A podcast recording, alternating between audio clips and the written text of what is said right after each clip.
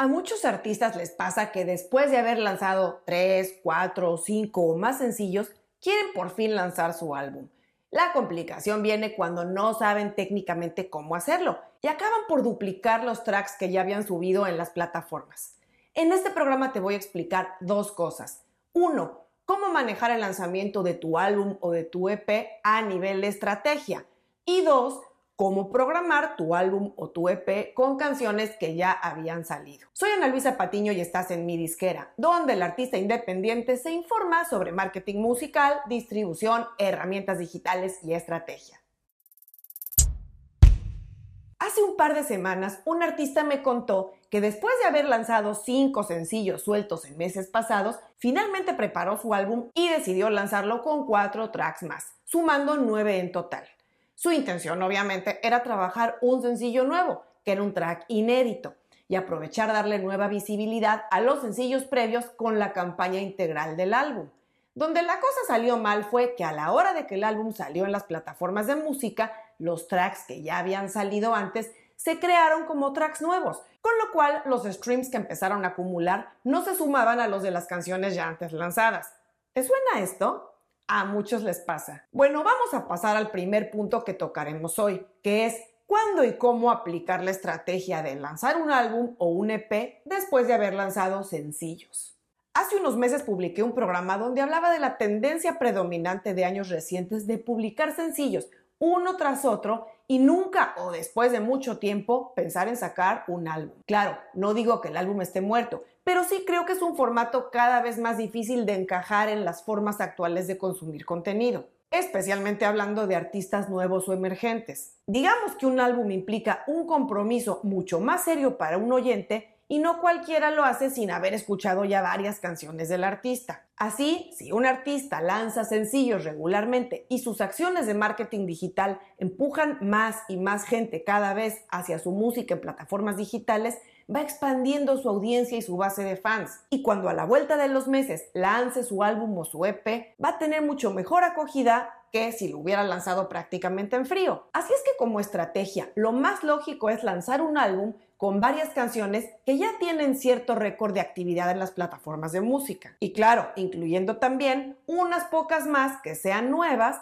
pero que igualmente van a tener su ventana de promoción. No hay reglas en cuanto a los tiempos. Hay artistas que lanzan su EP o su álbum varios o muchos meses después de haber lanzado las canciones que ahí se incluyen.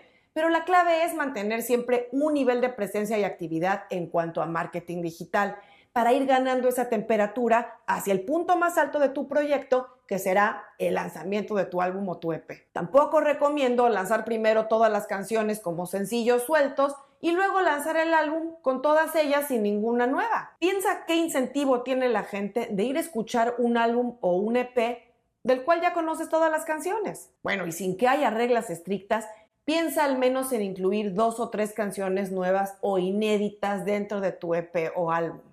Una de ellas deberá ser tu sencillo, tu focus track o track de enfoque del lanzamiento. E idealmente tendrá que tener su video oficial o al menos un video lírico o un visualizador. Y como parte de tu estrategia de calentamiento del EP o del álbum, algo muy importante es que puedes echar mano de las canciones que ya han sido más exitosas previamente y puedes crear piezas audiovisuales para promocionar en tus redes sociales, agregando fragmentos tipo preventivos con el que será el nuevo sencillo e incluso puedes crear un video tipo detrás del álbum para subir a YouTube este recuento del proceso que hay detrás de este álbum o EP. Bueno, en esto la imaginación es el límite, pero ya que hablamos de la parte estratégica, vamos ahora a pasar a la parte técnica de cómo programar tu álbum o tu EP en la plataforma de tu distribuidora. Importante mencionar antes que no puedes hacer esto con dos distribuidoras distintas, es decir, si uno o más sencillos salieron ya con una distribuidora y ahora el álbum o el EP lo quieres lanzar con otra, el problema es que muy probablemente se genere un conflicto de derechos, porque técnicamente ambas van a tener derecho de monetizar cierta canción o canciones. Y te voy a dar una recomendación muy fácil de seguir para asegurarte de que no te queden canciones duplicadas y que tus streams se acumulen y que el contenido se unifique como debe ser. Asumiendo que ya estás en el dashboard o panel de programación de tu distribuidora, lo que tienes que hacer es crear un producto nuevo usando canciones ya existentes de tu librería. Usualmente te saldrá la opción de indicar el número de tracks y luego elegir si usarás material 100% nuevo o si usarás algo de material ya existente. Los sistemas van a variar entre distribuidoras, pero te voy a mostrar aquí cómo es el proceso en la plataforma de Altafonte y qué pasos se deben seguir. Seguramente es similar con tu distribuidora. Lo importante es, repito, que no dupliques los tracks, que no los crees como tracks nuevos, sino que puedas agregar los tracks que ya lanzaste y las canciones nuevas. Si tienes dudas sobre este proceso, no te arriesgues, deja el producto en draft o borrador sin mandarlo a distribución y envía un ticket o mensaje al equipo de soporte técnico de tu distribuidora para que te orienten donde haga falta. Bueno, y aquí estamos ya en el panel de control de Altafonte, bajo la opción de crear producto. Entonces de entrada aparecen ambas opciones, crear audio, crear video. Obviamente vamos a crear hoy un audio. Este ejercicio va a ser un producto ficticio usando ya algunos tracks que tengo en librería y unos nuevos que vamos a agregar. No vamos a cargar un álbum porque esto implicaría únicamente cargar tracks nuevos. Vamos a seleccionar la opción de compilación porque incluye tanto tracks nuevos como tracks que ya están en librería. Y aquí cuando yo entro a mi librería me aparecen todos los productos que tengo cargados, tanto sencillos, álbumes, videos y demás. Voy a seleccionar para este ejercicio seis tracks para agregar entonces tres tracks adicionales y tener un producto, un álbum de nueve tracks. Entonces me voy hasta abajo y me da la opción de indicar cuántos tracks adicionales voy a cargar. Entonces me está indicando que tengo ya seis seleccionados de mi librería y voy a agregar tres nuevos. Más abajo estas opciones las voy a dejar en blanco. No tengo un bucle digital. En este caso no tengo yo un UPC, lo voy a dejar tal cual está y quiero que me genere un código ISRC para los tracks nuevos. Aquí me lleva la pantalla donde tengo que agregar Puede variar obviamente con tu distribuidora, pero va a ser algo similar, donde tú puedes cargar tanto los tracks nuevos como la portada. En este caso voy a arrastrar donde tengo, del folder donde tengo estos productos y